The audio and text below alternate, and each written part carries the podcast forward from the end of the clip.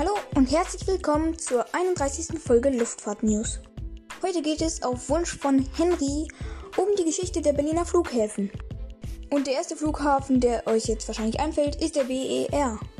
Aber es gibt auch noch andere Flughäfen oder gab andere Flughäfen in Berlin. Zum Beispiel Tempelhof, Tegel und Schönefeld.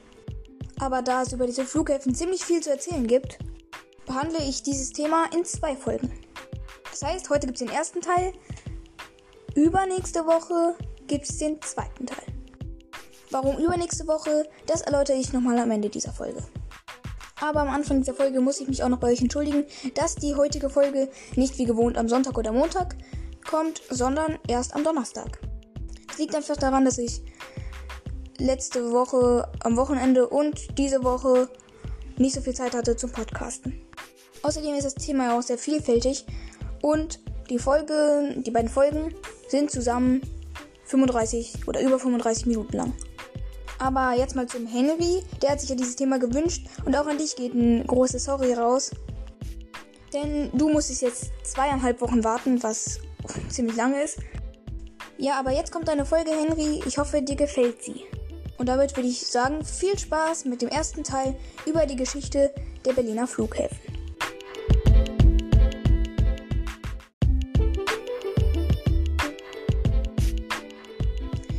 Diese Sache mit den Berliner Flughäfen. Bis vor gut einem Jahr ein ziemliches Chaos. Hat den BER nicht fertig bekommen und die Flughäfen Tegel und Schönefeld kamen sich immer wieder in die Quere.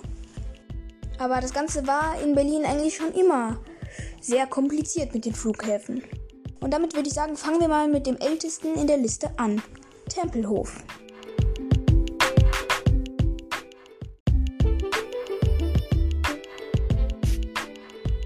Der Flughafen Berlin-Tempelhof war neben den Berliner Flughäfen Johannisthal und Starken einer der ersten Verkehrsflughafen Deutschlands. Er nahm 1923 den Linienverkehr auf und war bis zu seiner Schließung am 30. Oktober 2008 neben Berlin-Tegel und Berlin-Schönefeld einer von den drei internationalen Verkehrsflughäfen im Großraum Berlin. Aber erstmal zur Entstehung des Flughafens. Die Fläche, auf dem der Flughafen Tempelhof erbaut wurde, das Tempelhofer Feld, war ehemals ein Exerzierplatz und der erste Motorflug auf dem Tempelhofer Feld fand bereits 1909 statt. Vom 4. bis zum 20. Dezember 1909 führte Orwell Wright auf dem Feld Demonstrationsflüge durch, bei denen er unter anderem einen Höhenweltrekord von 172 Meter aufstellte und erstmals einen Passagierflug von einer Stunde 35 absolvierte. Nach dem Ersten Weltkrieg stimmten im Jahr 1919 die Gemeindevertretungen Neuköllns und Tempelhofs, auf deren Gebiet sich das Tempelhofer Feld befand, gegen eine Bebauung des Feldes.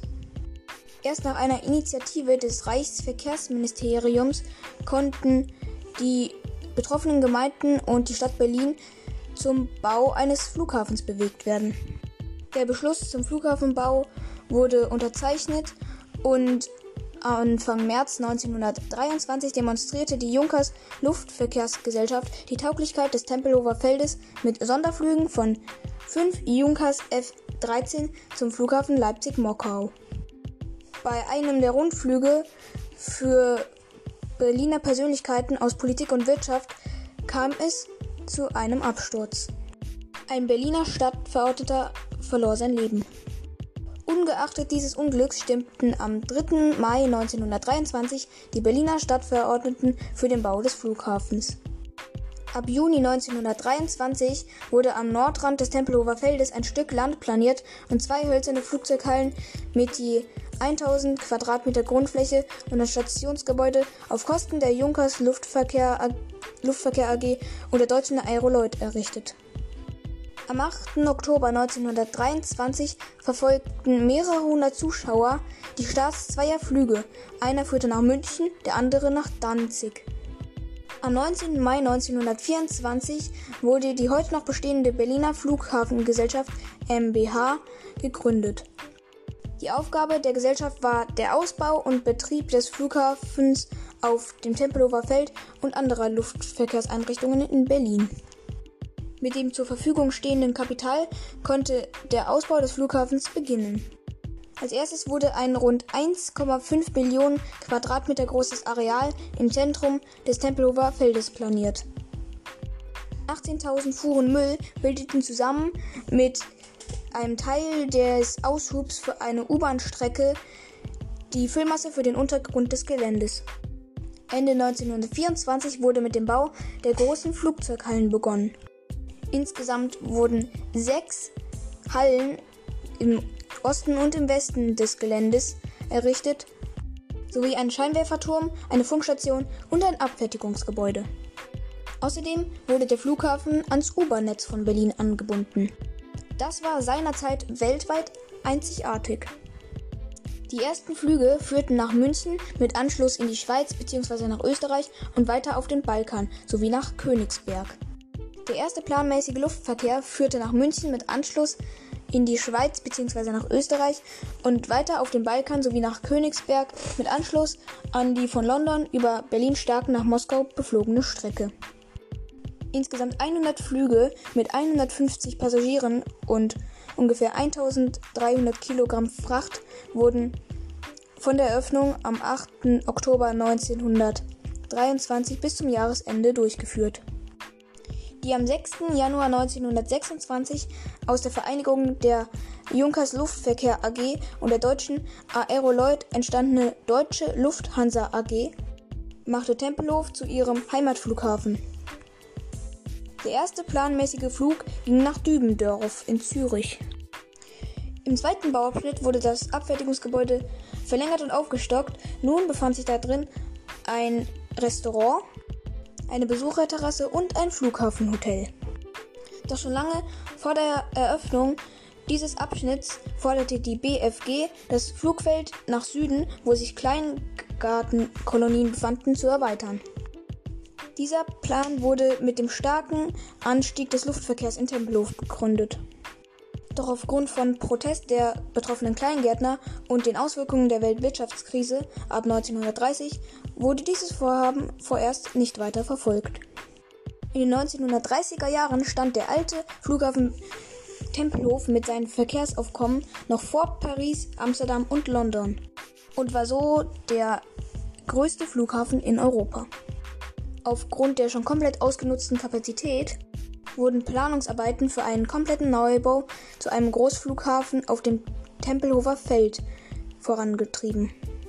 Der Flughafen war für bis zu 6 Millionen Passagiere pro Jahr geplant. Außerdem sollte der Flughafen für Veranstaltungen und luftfahrtbezogene Dienststellen geeignet sein. Außerdem erfüllte der Neubau auch alle Voraussetzungen eines Militärflugplatzes der damaligen Zeit.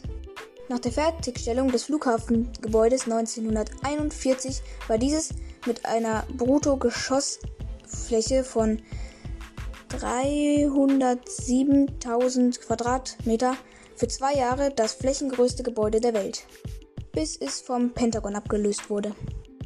Ja, und dieses Gebäude hatte die für den Flughafen bekannte Bogenform.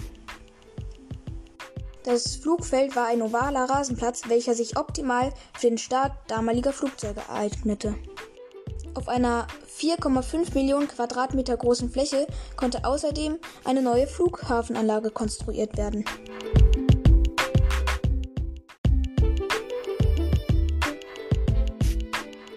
Im Dezember 1939 verlegte Hermann Göring Teile der Produktion des Weserflugwerkes in Lehmwerder nach Tempelhof.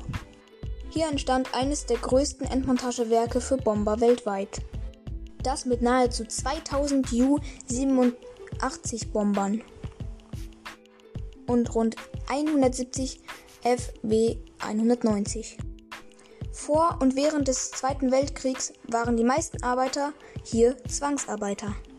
Nach dem Krieg trennte sich die Lufthansa von dem Flughafen Berlin-Tempelhof und die letzte Maschine der Lufthansa verließ am 22. April 1945 den Flughafen in Richtung Warnemünde. Die Rote Armee eroberte den Flughafen und befreite die noch verbliebenen Zwangsarbeiter. Die Rote Armee verließ am 2. Juli 1945 den Flugplatz, damit dieser von den US-Amerikanern übernommen werden konnte. Am 2. Juli 1945 begannen dann die Aufräumarbeiten und der Flughafen wurde zu einem Militärstützpunkt. Die Wartungshallen wurden wieder instand gesetzt und es musste eine befestigte Start- und Landebahn für schwerere Flugzeuge angelegt werden. Am 18. Mai 1946 landete dann wieder eine zivile Maschine auf dem Flughafen. Eine DC-4 der American Overseas Airlines, die einmal wöchentlich die Strecke New York, Frankfurt, Berlin bediente. Außerdem wurde das Rollbahnsystem wieder instand gesetzt und die Franzosen fingen an mit dem Bau des Flughafens Tegel. Damit sollte zu Zeiten der Luftbrücke der Flughafen Berlin-Tempelhof entlastet werden. Und das war dann der Ursprung des heutigen Flughafen Tegels.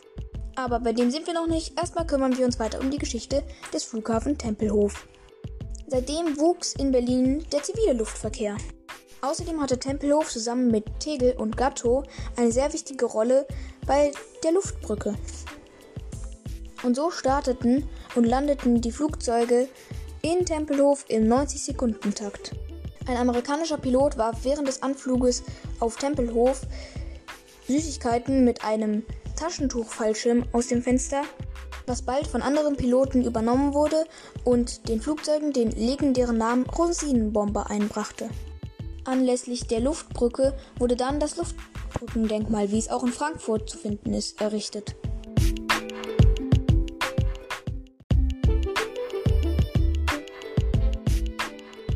Nach der Blockade bat der Westberliner Senat die Amerikaner, einen Teil der Anlagen für die zivile Nutzung freizugeben. Am 1. Juli 1950 wurde diese Erlaubnis erteilt, einen Teil des Flughafens Tempelhof zur zivilen Nutzung zu übernehmen. Nun wurde am südlichen Teil mit Zugang vom Tempelhofer Damm auf kleinstem Raum eine Abfertigungsanlage gebaut, die für eine Kapazität von 20.000 Passagieren monatlich ausgelegt war. Die schon vor dem Zweiten Weltkrieg erbaute Haupthalle war noch schwer beschädigt und so konnte sie für den zivilen Verkehr nicht genutzt werden. 1951 wurde das Gebäude fertiggestellt. Nun wurde Tempelhof von den drei westalliierten Fluggesellschaften Pan American, BEA und Air France angeflogen. Bereits Ende 1951 konnten so 320.000 Passagiere befördert werden. Drei Jahre später, also 1954, hatte der Flughafen Tempelhof schon mehr als 650.000 Fluggäste befördert. Die mittlere von den drei während der Blockadezeit entstandenen Start- und Landebahnen wurde in den Jahren 1957 bzw. 1958 entfernt. Die zwei hinterbliebenen wurden im Laufe der 1950er Jahre von Grund auf erneuert. Die zur Verfügung stehenden Anlagen konnten zum Ende der 1950er Jahre das Passagieraufkommen nicht mehr bewältigen. 1959 wurde durch Verhandlungen erreicht, dass die US Air Force weitere bisher militärisch genutzte Bereiche für die zivile Nutzung freigab. Das waren der Vorplatz, das Bürogebäude mit der Eingangshalle und das Abfertigungsgebäude mit der großen Haupthalle. Letztere wurde durch die BFG wieder hergerichtet bzw. fertiggestellt. Die Amerikaner zogen sich auf den nördlichen Teil des Flughafens zurück. Dank der neu gewonnenen Fläche konnte die Passagierkapazität auf 200.000 bis 250.000 Fluggäste pro Monat erhöht werden. Da aber wieder das Passagieraufkommen in Berlin stieg, verlagerte man die Airlines Stück für Stück auf Tegel und das so lange, bis tatsächlich der Linienverkehr ab Tempelhof komplett eingestellt wurde. Die Airlines, die sonst immer nach Tempelhof geflogen waren, wurden nun rüber nach Tegel geleitet.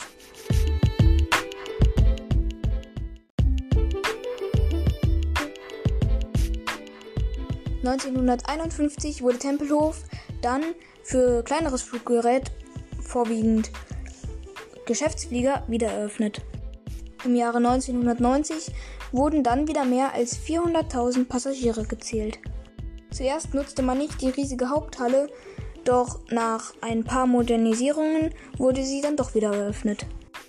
1993 übergab die US Air Force den Flughafen dann ganz an die BFG. Am 27. Mai 2006 erlebte der Airport dann nochmal einen kleinen Aufschwung. Der Tempelhof wurde als Austragungsort des Red Bull Air Race gewählt. Außerdem gab es ja auch noch die Fußballweltmeisterschaft 2006. Diese gab dem Flughafen auch nochmal so einen kleinen Schub. Doch auch das reicht irgendwie nicht so ganz, um den Flughafen Tempelhof so wirklich erfolgreich zu machen.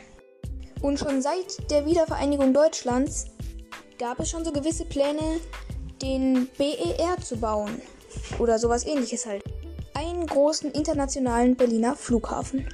Und nicht so wie zu diesem Zeitpunkt drei. Und von diesem Plan wurde dann die Betreibergesellschaft von der Betriebspflicht sozusagen befreit. Ja, aber dieser Stilllegungstermin wurde dann immer und immer weiter verschoben. Bis sich dann eine Bürgerinitiative gründete und mal wollte, dass der Flughafen langsam geschlossen wird. Und die sorgten dann auch mal für ein bisschen Tempo in der Entscheidung, sodass der Flughafen Tempelhof am 31. Oktober 2018 geschlossen werden sollte. Der letzte Start eines Jets erfolgte dann am 30. Oktober 2008 mit einer Boeing 737-700 der Air Berlin. Und dann gab es dann nochmal so ein paar kleinere Flüge und dann war in Berlin mit Tempelhof Schluss. Heute ist der Flughafen Berlin-Tempelhof ein großer Park. Und so endet die Geschichte dieses Flughafens doch eigentlich ganz nett. Ich meine, ein Park ist ja eigentlich was ganz Schönes.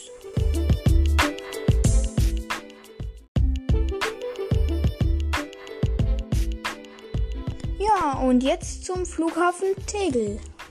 Anfang des 20. Jahrhunderts wurde auf dem heutigen Flughafengelände das erste preußische Luftschifferbataillon aufgestellt. Und so existierte auf dem Gelände, das auch als Luftschiffhafen Reinickendorf bezeichnet wurde, seit 1906 eine erste Luftschiffhalle. Mit dem Ausbruch des Ersten Weltkrieges wurde dieses Bataillon zur Luftschiffer-Ersatzabteilung umgestaltet. Ab dem 20. August 1914 begann man, einen Neubau des Luftschiffhafens mit Hangar vorzubereiten. Aufgrund des Versailler Vertrags, der einen Wiederaufbau von Luftstreitkräften verbot, wurde die Entwicklung von Luftschiffen in Tegel eingestellt und die Luftschiffhalle abgebrochen.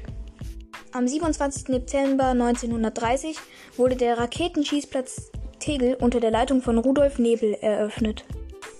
Im Zweiten Weltkrieg wurde das Gelände als Truppenübungsplatz von Flakregimentern der Luftwaffe genutzt. Und nach dem Ende des Zweiten Weltkriegs war das Tegeler Gelände von Bombenkratern durch alliierte Luftangriffe übersät. Außerdem waren die dort stehenden Gebäude weitgehend zerstört. Ursprünglich sollte auf dem Gelände eine Kleingarten-Wohnsiedlung entstehen, um die Wohnungsnot zu lindern.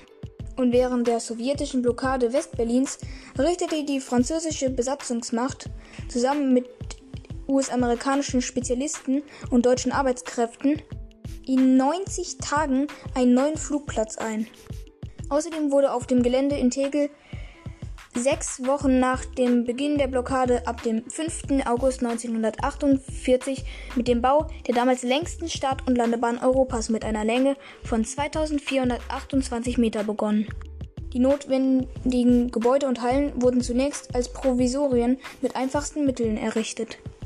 Der Einweihungsflug wurde am 16. Dezember 1948 durch eine Douglas C-54 durchgeführt. Von nun an starteten von diesem Flugzeug vor allem britische und amerikanische Transporter. Während des Kalten Krieges durften nur die drei westlichen Besatzungsmächte USA, Großbritannien und Frankreich den Flughafen Tegel anfliegen. Den ersten regelmäßigen Linienflug nach Tegel nahm dann Air France ab dem 2. Januar 1960 in den Flugplan auf. Somit läutete Air France den Beginn des zivilen Luftverkehrs in Tegel ein. Pan Am folgte im Mai 1964 als zweite Fluggesellschaft mit regelmäßigen Linienflügen, zunächst dreimal wöchentlich zum New Yorker Flughafen John F. Kennedy. Geflogen wurde von Pan Am mit Boeing 707 und Douglas DC-8. Diese Verbindung wurde jedoch im Oktober 1971 eingestellt. Und dann kam für Tegel der Wandel zum wichtigsten Flughafen Berlins. Und die folgende Geschichte oder der folgende Ablauf könnte euch eigentlich schon bekannt vorkommen, und zwar von Tempelhof. Denn ab dem April 1968 zogen alle Charterfluggesellschaften von Tempelhof nach Tegel um, da Tempelhof überlastet war und das Passagieraufkommen nicht mehr bewältigen konnte. Und zu diesem Zeitpunkt wurde auch schon ein Terminal-ähnliches Gebäude eigens für Charterfluggesellschaften errichtet, das sich ebenso wie das ursprüngliche Terminal, das von Air France und Pan Am genutzt wurde, nördlich der Startbahn befand. Und immer mehr Fluggesellschaften wollten Tegel anfliegen. Und diese ganzen zusätzlichen Airlines und damit auch die ganzen zusätzlichen Passagiere musste ja irgendwie gestemmt werden und damit wurde die Flughafenanlage Tegel Süd geplant. Sie entstand zwischen 1965 und 1975 nach Plänen des Hamburger Architektenbüros Gerg Hahn, Mark und Partner GmbH. In Tegel Süd erfolgte 1969 der erste Spatenstich, 1970 war Baubeginn und 1972 Richtfest. Das Hauptterminalgebäude hat die bis heute bekannte sechseckige Form. Das Gebäude wurde am 23. Oktober 1974 eingeweiht und am 1. November 1974 eröffnet. Zur Einweihung wurden sogar die damals vier größten Großraumflugzeuge der Welt eingeflogen. Das waren eine Lockheed L 1011, besser bekannt unter Lockheed TriStar, eine McDonnell Douglas DC-10, eine Boeing 747-100 von Pan American sowie ein Airbus A300 B2 von Air France. Der erste planmäßige Flug erreichte um 6 Uhr morgens von Teneriffa aus kommend das Terminal. Mit der Eröffnung des südlichen Terminals wurde der Betrieb am nördlichen Terminal für zivile Zwecke eingestellt. Und dann stand auch schon der Vorläufer der späteren Air Berlin in den Startlöchern, die Air Berlin USA. Diese nahm gegen Ende 19, der 1970er Jahre den Flugbetrieb in Tegel auf.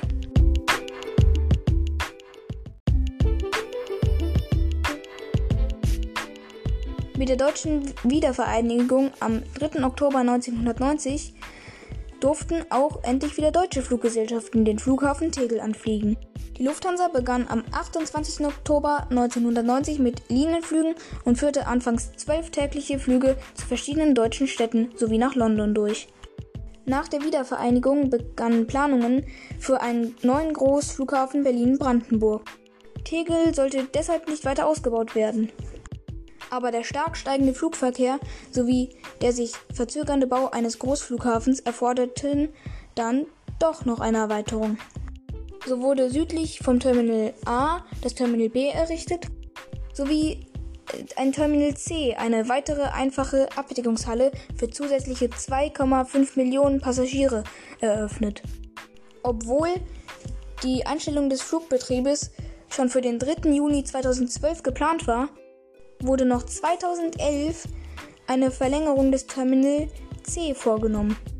Die Begründung dafür war, dass Tegel allein in diesem Jahr 15,5% Anwuchs der Fluggäste hatte. Dann wurde Tegel aber nicht mehr weiter ausgebaut und musste diesen hohen Passagierzahlen mit diesen drei Terminals standhalten. Ja, und dann 2020 wurde der Flugbetrieb in Tegel dann letztendlich eingestellt. Der letzte Linienflug erfolgte am 8. November 2020 mit einem Flug der Air France nach Paris Charles de Gaulle. Dass eine französische statt eine deutsche Fluggesellschaft den Flughafen als letztes anfliegen durfte, war damit begründet, dass auch eine französische Flug Fluglinie den Flughafen damals eröffnete. Die einzigen Fluggeräte, die in Tegel verbleiben sollen, sind drei Hubschrauber, die bis zum Jahr 2029 auf dem Flughafengelände eingesetzt werden sollen. Und auf dem Tegeler Gelände soll ein neuer Stadtteil entstehen. Das Gelände wird nicht wie in Tempelhof als Park genutzt, sondern aus dem Gelände wird richtig was gemacht. Das Terminal A soll zum Beispiel zu einer Hochschule werden. Und so ändert auch die Geschichte Tegels. Eigentlich gar nicht so schlecht.